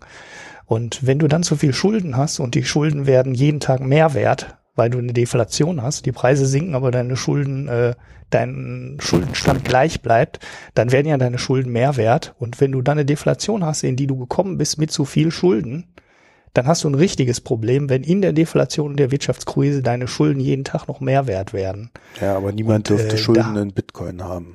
Also ja, und so. da ähm, dann das ist ja eins der Probleme, die die goldgedeckten Währungen haben und für mhm. die es im Endeffekt, also für die ich noch keine vernünftige Lösung gesehen habe und das gleiche Problem hätten Bitcoins dann auch. So, Na, es gibt doch keine Lösung für Wirtschaftskrisen, weil das steht ja immer dahinter. Ja, wenn eine Wirtschaftskrise ja. da ist, äh, dann ist die die die am wenigsten invasive Methode damit umzugehen, äh, dass du Geld spammst. So, dann spammst du das Geld in den Markt und dann musst du schon eine ziemlich gute Wirtschaft haben oder ein ziemlich wichtiger Staat sein, damit nicht auch das noch nach hinten losgeht. Also auch dem sind mhm. Grenzen gesetzt. Und äh, äh hinter diesen, das ist das, das Missverständnis bei diesen, bei sehr vielen Gelddiskussionen. Es gibt keine äh, endgültig sicherere Währung, weil es kein sicheres Wirtschaftssystem gibt. Ja, äh, es gibt immer ja. Wirtschaftskrisen, es gibt immer Ausfälle von Unternehmen und äh, wer ein sicheres Geldsystem will, der muss halt einen Staat haben, der ordentlich äh, ordentlich haushaltet, ja, oder eine Wirtschaftszone, die ordentlich haushaltet und in der es keine Probleme gibt und das existiert nicht auf dieser Welt. So mhm. und äh, deswegen ist auch diese diese Euro-Diskussion so so mühselig. Ähm, man muss den Euro halt äh, gescheit strukturieren, so dass er als Währung funktioniert. Aber wie gut diese Währung funktioniert, liegt dann wieder daran, äh, wie gut die Wirtschaftszone, die hinterm Euro steht, funktioniert. So, und entweder kümmert man sich dann um die Probleme, die darin sind, ja, ob die nun in Griechenland sind oder in Deutschland. Das ist ja, äh, weißt du, heute sagen wir, die Griechen haben Probleme, aber in, in 15 Jahren ist vielleicht wieder Deutschland derjenige, der die Probleme hat ja, mit einem wesentlich größeren Impact auf den Euro. Und äh, dieses Hin- und Hergeschiebe und, und dieses, ja, wir wollen die D-Mark zurück und sonst sowas, das ist in dem Sinne halt auch alles Quatsch. Sondern man muss einfach, äh, äh, ja, da muss der Söder halt mal seine Hausaufgaben machen. Ja, auf wirtschaftlicher mhm. Ebene und als Finanzminister. Jetzt sind wir ein bisschen vom Thema weg, aber ich wollte damit auch aufzeigen, dass äh, diese Bitcoin können zurzeit nur als Handelswährung funktionieren und äh, als Handelswährung äh, basiert das ganz simpel auf Nachfrage und in, in dem Moment, wo diese Währung sinkt, werden die ganzen Chinesen, die da jetzt reingerannt sind, werden auch wieder rausrennen. Hm. Naja, das ist zu befürchten. Also das, äh, der, der spekulative Anteil dürfte äh, hoch sein. Ja wir jetzt das Top gesehen haben, das weiß man nicht, ne? Aber Was? Äh, ob man jetzt schon das Top gesehen hat, äh, weiß man nicht, weil so spekulative Trends können ja immer massiv weitergehen, aber mal schauen. Es ist ja in China auch schon halb verboten worden, Bitcoins zu kaufen als Privatmann und so. Ne? Deshalb meint, das war der Einwurf, den ich vorhin mal kurz gemacht habe mit den äh, Kapitalverkehrsregeln. Es war ja sogar mal, äh, es gibt sogar schon eine Regulierung für die Bitcoin-Börsen mhm. in China. Und äh, wenn da jetzt ähm, irgendeine Behörde den Hebel ähm, oder die Daumenschrauben weiter anzieht, dann werden die Chinesen aussteigen müssen. Ne? Also dann entscheiden die das gar nicht mehr selber, sondern äh, dann wird denen einfach gesagt, so du darfst keine Bitcoins mehr in, äh, du darfst keine Bitcoins mehr haben. So und wir wissen, äh, wir haben den Broker hier gefilzt und wir wissen, wer dahinter steckt, wer hinter welchen Accounts steckt und äh, fertig. So, ja. und dann, äh, ist, ist, dann ist diese 90% Anteil aus China in Bitcoins ähm, schneller ähm, weg, als man äh, gucken kann. Einfach weil die Behörden sagen, uns wird das jetzt zu äh, wild und wir wollen diese äh, Umgehung der Kapitalverkehrsmöglichkeiten nicht mehr haben. Wir verbieten euch jetzt einfach Bitcoins zu kaufen. So, ich hoffe, du hast die aktuelle Situation genutzt, um dem den, den das Xtel Bitcoin, was wir gespendet bekommen haben, äh, äh schon ordentlich zu veräußern. Ähm, er hat mich heute Morgen natürlich, wir sind ja der ein führender deutscher Wirtschaftspodcast, natürlich ähm, am, am hoch gemacht. Ne? Also, naja, ist gelogen.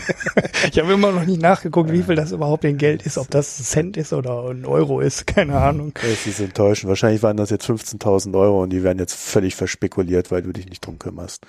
Ja, naja, so, so schlecht ist der Kurs ja nicht. Ich meine, den Kurs, den wir heute haben, dürfte immer noch äh, der, der dritthöchste sein, äh, den es jemals gab. Oder ja, dann so. Also von daher. Musst du dich so aber auch heute drum kümmern. ja, ja, ich, gu ich gucke mal gleich das Passwort raus. Das war auch so eine ähm, Bemerkung auf Twitter, die ich heute bekommen habe, als ich den äh, Kurs äh, rausposaunt habe, da meinte einer auch, oh, ich glaube, ich muss mein Passwort für die Bitcoin-Börse mal wieder raussuchen. so, ich möchte gar nicht wissen, wie viel Bitcoins inzwischen irgendwo so rumlungern, wo die Leute ihre Zugangsdaten dafür gar nicht mehr haben und nicht mehr wiederfinden. Gottes. Naja. Das ist also, also habe ich mal irgendwann gehört. Es gibt auch einen Bitcoin-Podcast übrigens, ne, einen deutschsprachigen. Ähm, den ich, den ich aber bis jetzt empfohlen habe, weil der, äh, ich habe ihn erst einmal gehört oder zweimal gehört und da war er wirklich äh, sehr ähm, wild, also wilder als unsere Sendung, wesentlich unstrukturierter.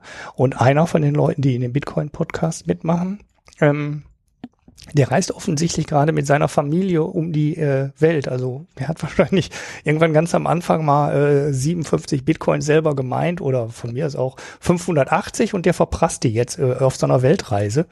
Und die erste Folge, die ich gehört habe, die kam dann irgendwo aus der Karibik, wo er ähm, dann äh, auch berichtet hat, äh, wo er jetzt gerade bezahlen kann mit Bitcoins und wo er nicht bezahlen kann. Und äh, die beiden anderen saßen dann irgendwo in Deutschland und haben so einen Podcast gemacht, aber er saß irgendwie auf der Terrasse und äh, der Wind pfiff die ganze Zeit immer ins Mikro und so. Das war schon ziemlich anstrengend zu hören. Hm. Naja, unsere Hörer haben es heute auch nicht leicht, das kann ich dir garantieren. es tut mir auch ja, wirklich du, leid, aber äh, ja, du knackst auch ganz schön. Ich habe gerade ja, auch das hören sie ja nicht. Die hören nur deine Wurste leider.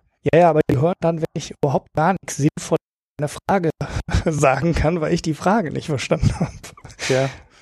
Naja, ja. da musst du halt nochmal nachfragen, wenn es da noch Fragen gibt. Ja. Dafür sprechen wir ja miteinander. Gut, aber lass uns mal das Thema beenden. Das ist ja, äh, das ist jetzt wieder etwas ausgeartet. Ähm, ich habe noch äh, ein schönes Thema für alle äh, Flüchtlingskritiker. Da gibt's ja auch immer so viele da draußen.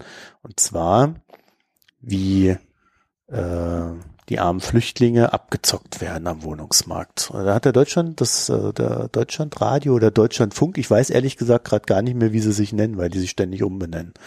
Also das Deutschlandradio hat da so eine kleine Reportage gemacht, das Geschäft der Schwarzmakler, wie Flüchtlinge am Wohnungsmarkt betrogen werden. Und äh, da gibt es wohl so eine Art ja, Gemeinschaftsunternehmung äh, aus ehemaligen Flüchtlingen, die jetzt hier in Deutschland etabliert sind, und Wohnungsbaugesellschaften oder beziehungsweise Mitarbeitern von Wohnungsbaugesellschaften. Und äh, die versuchen so gemeinsam die Nachfrage nach Wohnungen, die es gerade in den Städten gibt, derart zu nutzen, dass äh, die armen Flüchtlinge sich ähm, ja wie soll man das erklären? Also der Flüchtling, der sucht eine Wohnung, ähm, weil er jetzt irgendwie seinen Aufenthaltsstatus genehmigt bekommen hat und dann auch Geld vom Staat kriegt. So, und dann äh, ruft er halt überall an und die sagen ihm, nee, nee, da ist keine Wohnung frei. Dann wendet er sich an äh, über Facebook vermittelte Kontakte, sogenannte Schwarzmakler mit zwei, drei Abstufungen hinten dran. Und äh, die wiederum äh, verkaufen dann dem Flüchtling äh, den Zugang zu einer Wohnung einer Wohnungs Wohnungsgesellschaft X. Ja, also der Flüchtling zahlt dann so, je nachdem wo er ist, zwischen 700 Euro und 5000 Euro für die Wohnung, dass er sie mhm. erhalten darf. Kriegt die dann auch innerhalb mhm. von einer Woche hat er dann seine Wohnung oder noch weniger. Ja, er selber steht dann irgendwie auch nicht im Vertrag mit drin. Das ist so eine ganz komische Geschichte, wo ich mich da frage, wie die das abrechnen. Ähm, aber ja, das ist schon erstaunlich, ne? Wie schnell sich so eine Strukturen da äh, bilden. Und diese äh, Mitarbeiter dieser Wohnungsgesellschaften oder Wohnungs, ja, Wohnungsbaugesellschaften oder Wohnungsgesellschaften, das sind dann, das sind dann halt so anständige Deutsche, die wahrscheinlich im Internet über Flüchtlinge meckern und äh, tagsüber sich an ihnen bereichern. Wäre mal so mein mhm. Tipp.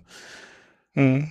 Also die Fälle kenne ich, also so ähnliche Fälle kenne ich hier aus dem Ruhrgebiet schon länger. Da ging die Geschichte schon so vor vor einem Jahr oder anderthalb rum. Mhm. Äh, ich müsste das mal raussuchen, aber da ging es auch, ähm, also hier gibt's ja grundsätzlich diese äh, Schrottimmobilien, die dann an irgendwelche, ähm, das sind ja keine Flüchtlinge dann, weil es sind ja EU-Ausländer aus Rumänien und so vermietet werden, wo teilweise auch absurde Preise für die Wohnung genommen werden. Also wurde dann ähm, wo die den Leuten dann erzählen, äh, dass man ähm, in Deutschland die Miete pro Kopf bezahlt und so äh, wilde Lügengeschichten, wo dann halt irgendwie elf Leute in eine Wohnung gepackt werden und äh, dann gesagt, ja, wenn du jetzt deine ganze Familie reinholst, dann steigt aber auch noch die Miete.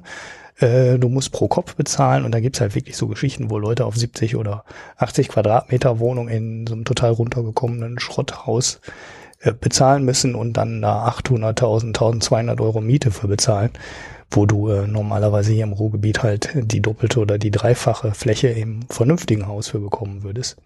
Ähm, und äh, die Nummer oder die Strukturen sind dann wohl teilweise auch benutzt worden, um die Flüchtlingswohnungen dann wieder äh, also um an Flüchtlinge Wohnungen zu vermitteln, die ja dann dummerweise auch überhaupt keinen Plan haben. Ne? Also die kennen halt deutsche Gesetze nicht und die kennen, die wissen nicht, wie hier eine Miete abgerechnet wird und und und. Woher sollen die das wissen? Und dann werden die halt von Vermietern total über den Tisch gezogen. Und ähm, dann gibt's äh, ja wirklich ähm, Wohnungen zu Preisen, äh, die ähm, ja äh, jenseits von Gut und Böse sind.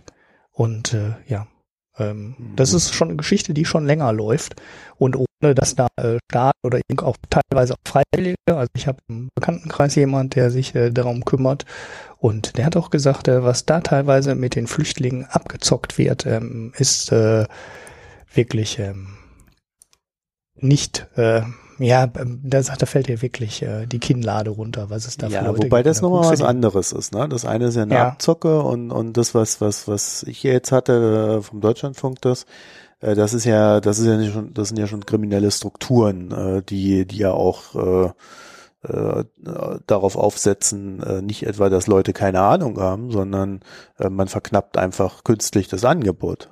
Weil die Wohnungen sind mhm. ja da, sonst könnten sie die ja nicht vermieten mhm. innerhalb kurzer Zeit.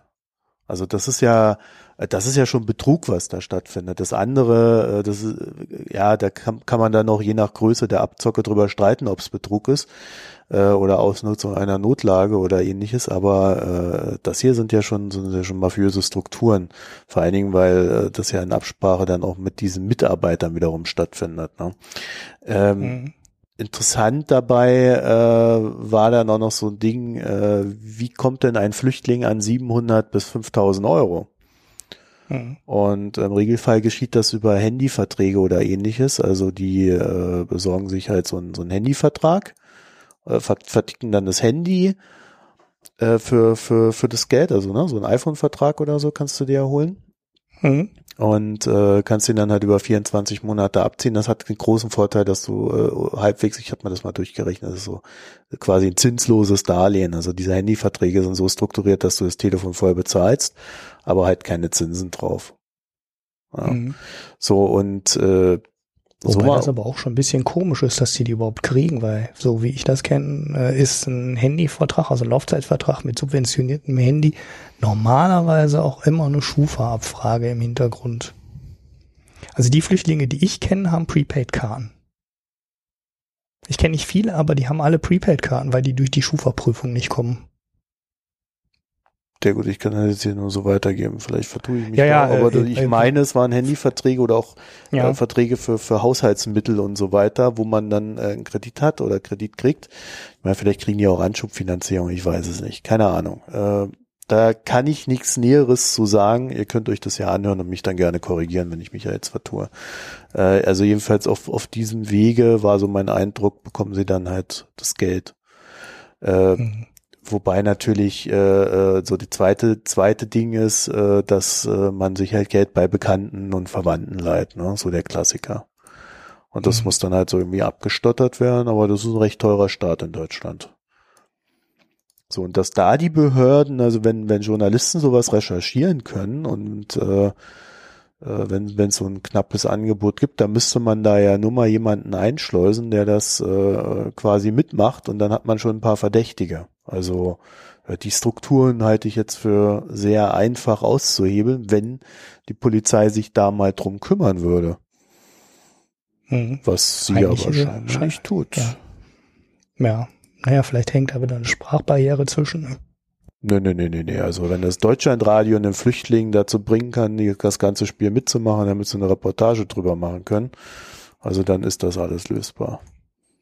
Ja, ja, natürlich ist es lösbar, aber unterschätzt die Kapazitäten oder überschätzt die Kapazitäten äh, die, oder die fremdsprachlichen Kapazitäten nie bei der Polizei und bei den Behörden. Die haben an allen Ecken und Enden zu wenig. Ja, aber selektieren können sie die doch auch, wie wir jetzt in Köln gelernt haben. Dann können sie ja auch sowas machen. Ja, aber wie? ne? Die haben ja nichts verstanden. Die haben nur gesagt, du siehst aus wie ein Nordafrikaner und haben die rechts dann reingewunken. Also ich meine, es ist ja, das hat ja mit äh, vernünftig äh, oder vernünftiger Kontrolle absolut gar nichts zu tun. Es ist ja, also die haben ja teilweise vor Gericht zu wenig Leute. So, und äh, ich habe so ein bisschen Einblick in diese, ähm, in die Leute, die hier den Flüchtlingen in Oberhausen helfen und äh, eine der, der schlimmsten Engpässe sind, äh, ist die Sprache. Ja Und gut, das hast du natürlich überall, ja.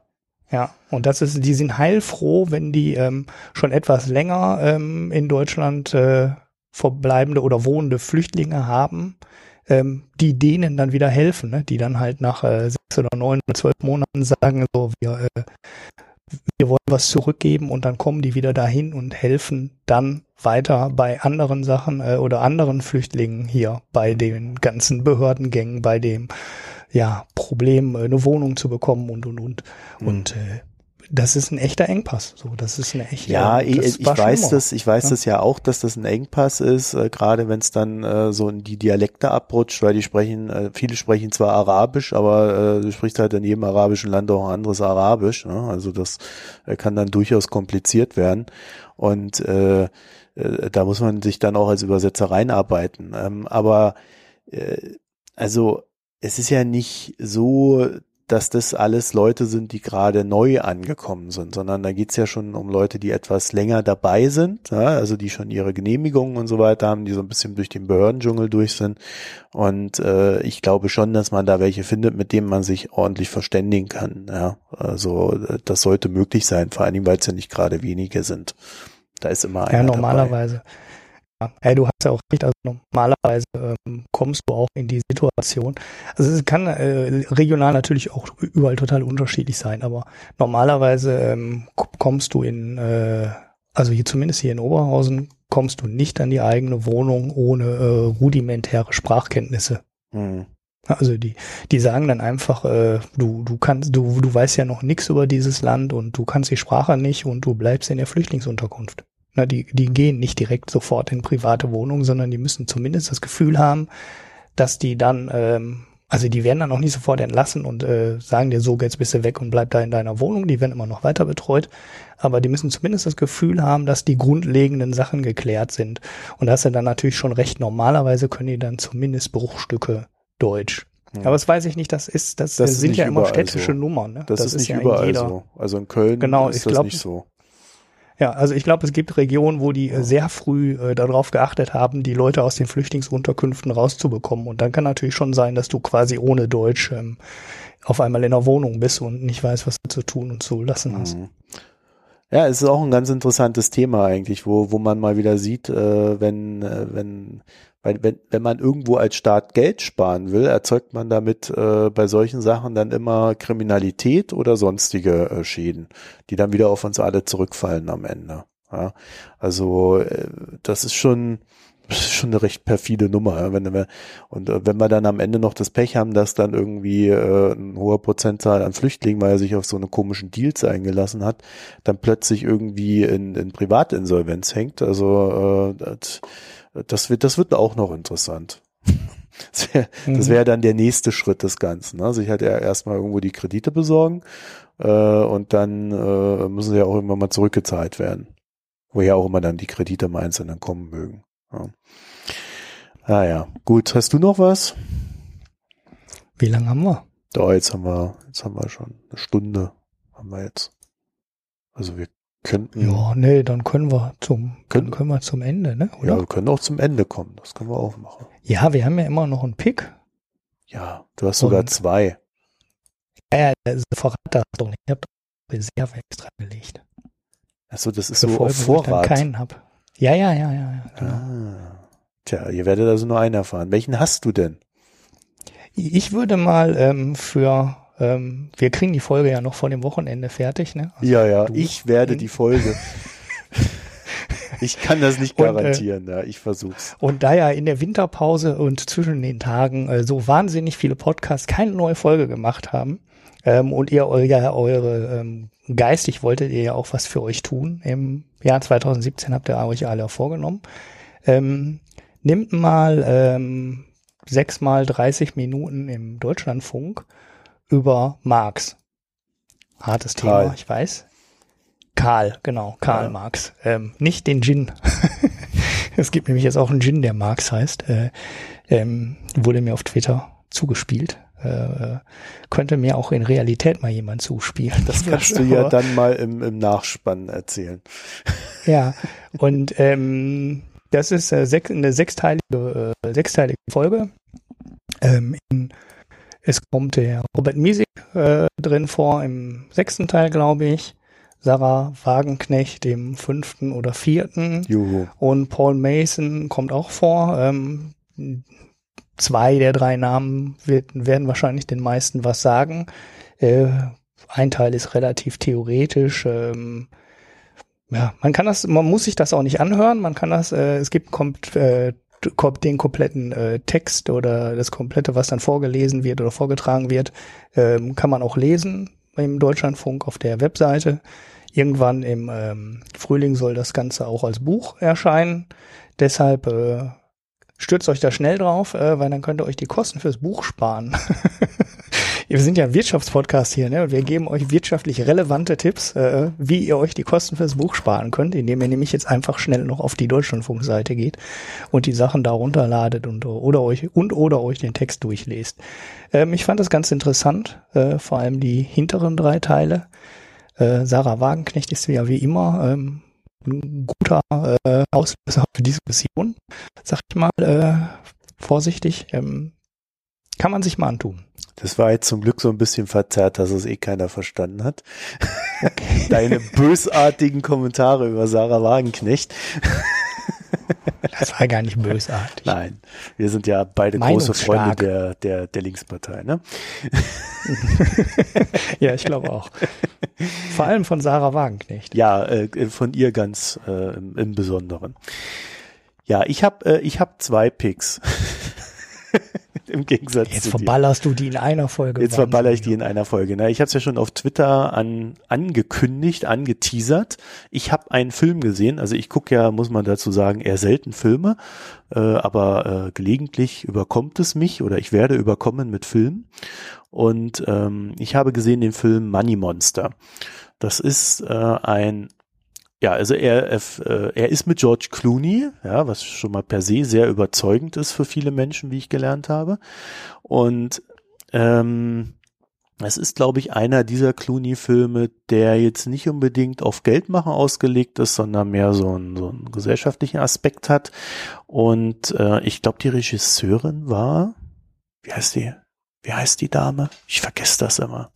Das ist eine ganz bekannte Schauspielerin. Wie heißt die? Warte mal. Das muss ich jetzt Gucken gucken. schneller als beim Googlen. Money Monster. Jodie Foster. Ah, ja. Jodie Foster. Also, ähm, das ist nämlich interessant, dass sie die Regisseurin ist, äh, weil ähm, zweite Hauptrolle spielt äh, Julia Roberts. Und äh, diese, diese, Oh, dann muss ich den ja auch gucken. ja, ja, es, äh, es sind die, die, die Highlights für beide Geschlechter äh, schauspielerischerseits sind dabei. Und ähm, es geht um einen, um eine äh, Show, wie man sie früher auch mal im deutschen Fernsehen so gesehen hat, ne? wo dann so ein junger, dynamischer Mann ziemlich abgefahrene äh, Sachen macht und Geldtipps gibt. Und äh, da kommt dann ein, einer der Geschädigten, weil es gibt ja immer Geschädigte, äh, kommt dann rein und äh, schnallt ihm eine Bombe um und dann verläuft halt so der Film mit Geiselnahme und dann fangen sie an zu recherchieren, was ist da schiefgelaufen bei diesem Tipp. Und bei diesem Tipp ist natürlich äh, ein Algorithmus schiefgelaufen, zumindest offiziell, ein Glitch im Algorithmus. Und ähm, ja, man sieht daran schon, da sind so die aktuellen Themen dabei und äh, das Thema, was so über allem hängt, ist so ein bisschen Wirtschaftsjournalismus. so. Mhm. Äh, so, das heißt also, du hast, äh, du hast die, die, die bösen Börsenmenschen, du hast die äh, nicht gut recherchierenden Wirtschaftsjournalisten, äh, du hast äh, ein bisschen Action, du hast äh, ein bisschen Comedy, das Ganze dann noch so aufbereitet mit halt so aktuellen Wirtschaftsthemen wie Algorithmen, äh, algorithmischem Handel und so weiter und so fort. Also du kriegst so einiges an Informationen mit in einer recht leichten Art und Weise. Und ja, also ich fand den recht gut, den Film. Mir hat der sehr gefallen. Ich habe dann an, am Ende habe ich mich dann hingesetzt oder am nächsten Tag habe ich mich dann hingesetzt und auf Twitter geschrieben, siehst ihr müsst den Film gucken, weil das ist der Grund, warum es Mikroökonomen gibt.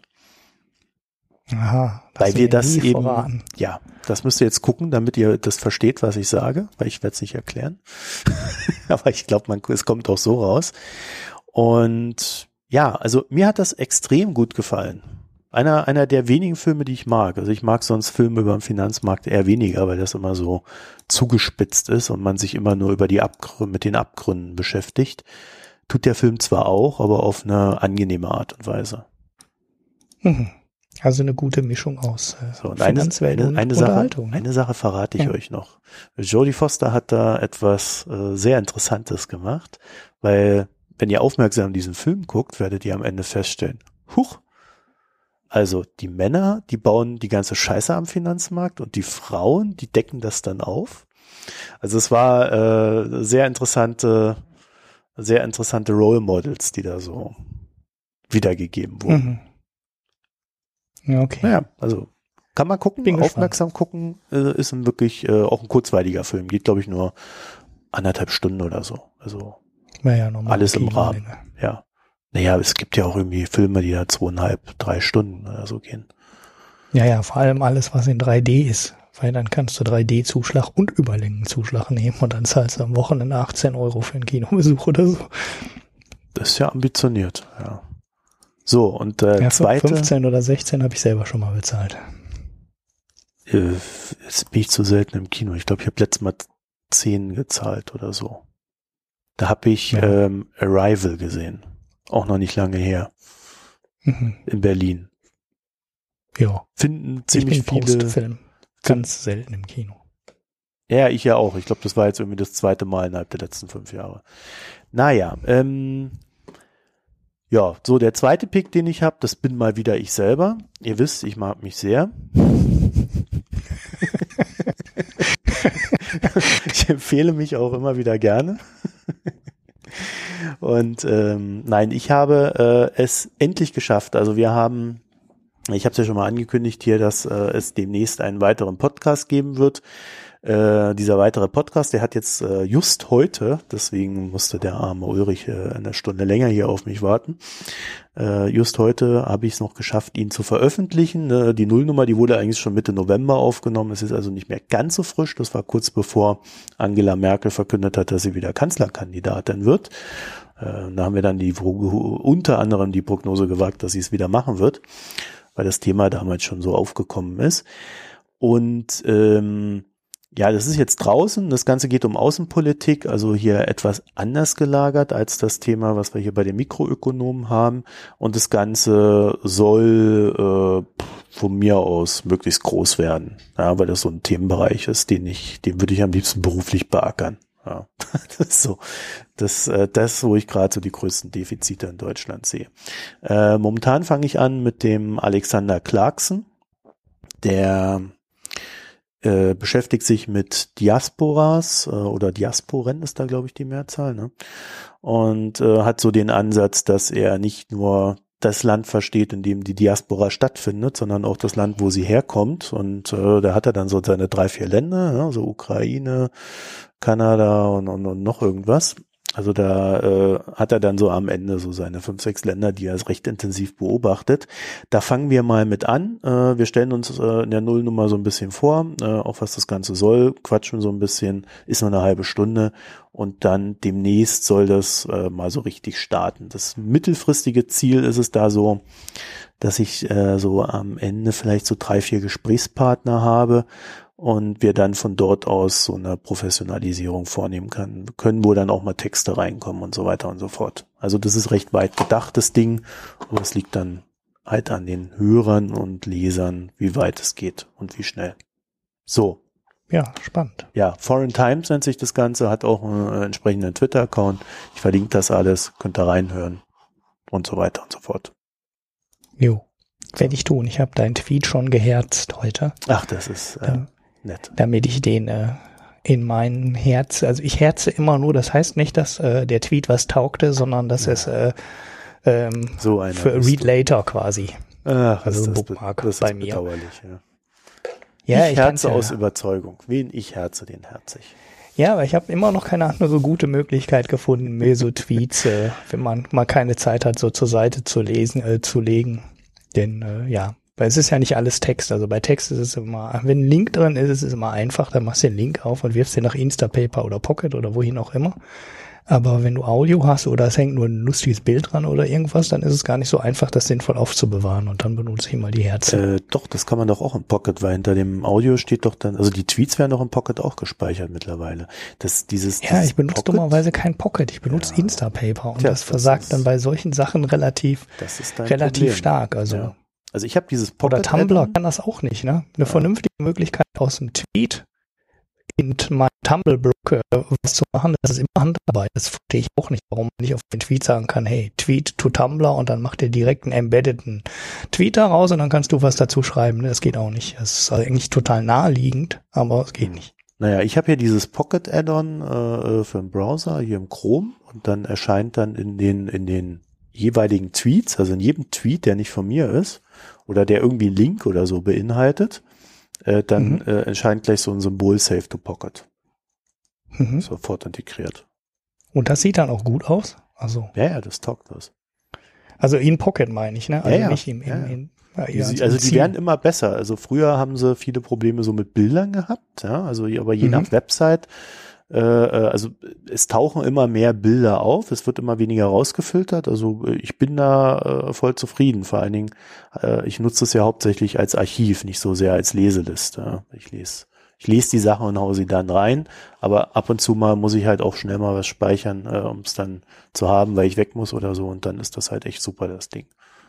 Ja, ja, so benutze ich ja Instapaper, aber das ist halt bei allem, was ein bisschen multimedial ist. Also auch der Tweet an sich ist schon nicht mehr vernünftig da abgespeichert.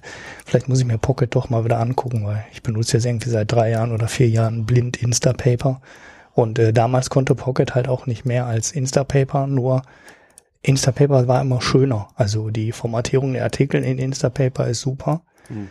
Was auch immer in Instapaper ziemlich gut funktionierte, war so mehrseitige Artikel äh, in einen mhm. ähm, zu aggregieren. Also, dass du, äh, also in Deutschland funktioniert das bei, bei nur ganz wenigen Seiten, aber in Amerika musstest du so ein Wall Street Journal oder New York Times Artikel einfach nur reinwerfen, mhm. so ein Save to Pocket und wenn das dann sechs Seiten war, den du durchblättern musstest, äh, erschien dir dann in Instapaper als ähm, kompletter Artikel, den du dann auf einen Schlag lesen konntest. Und das waren damals die Gründe, warum ich dann bei Instapaper gelandet bin. Ähm, mhm. Aber äh, vielleicht muss ich mir Pocket mal wieder anschauen, wenn das da so viel besser geworden ist. Ja, also ich bin immer zufriedener. Aber äh, gut, das, äh, ich weiß auch, dass solche Sachen äh, am Ende, da hat jeder so, so, so einen ganz eigenen Flow und äh, äh, es, es gibt nicht diese optimalen Lösungen. Das ist leider immer das Problem. Ne?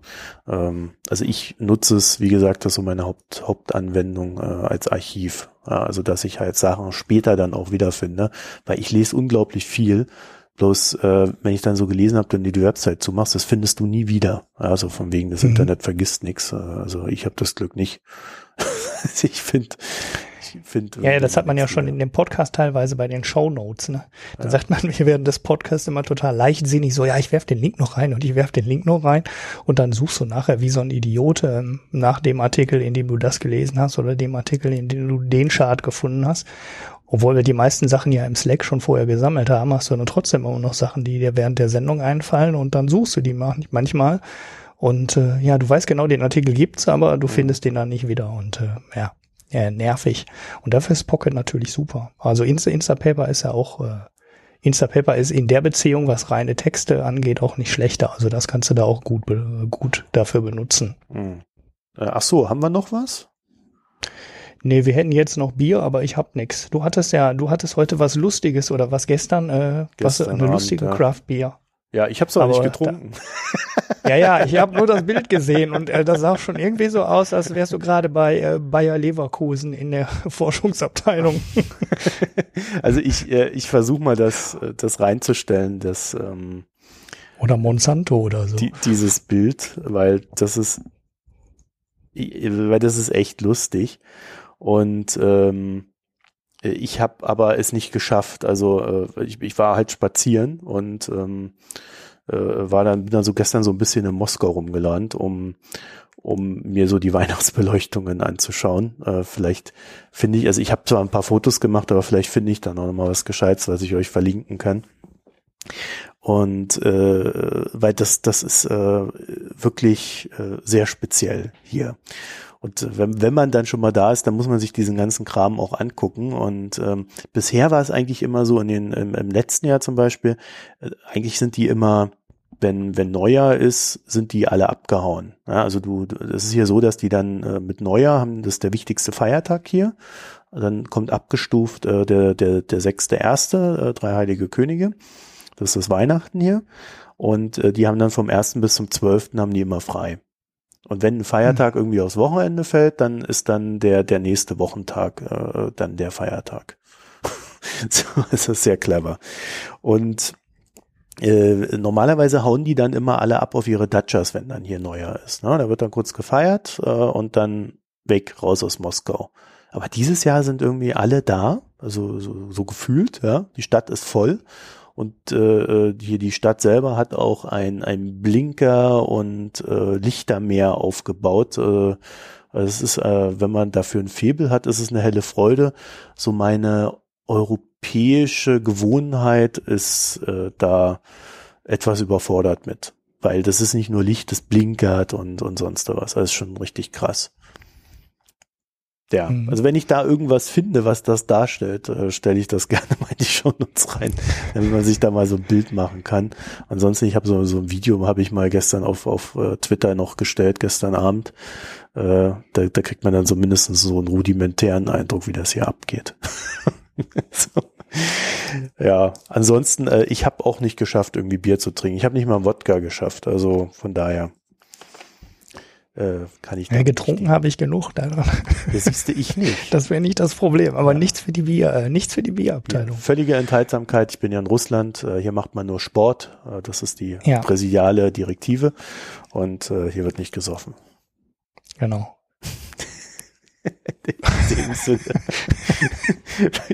Habe ich auch schon von gehört. Ja, ich, ich wünsche euch einen schönen Abend. Tschüss. tschüss.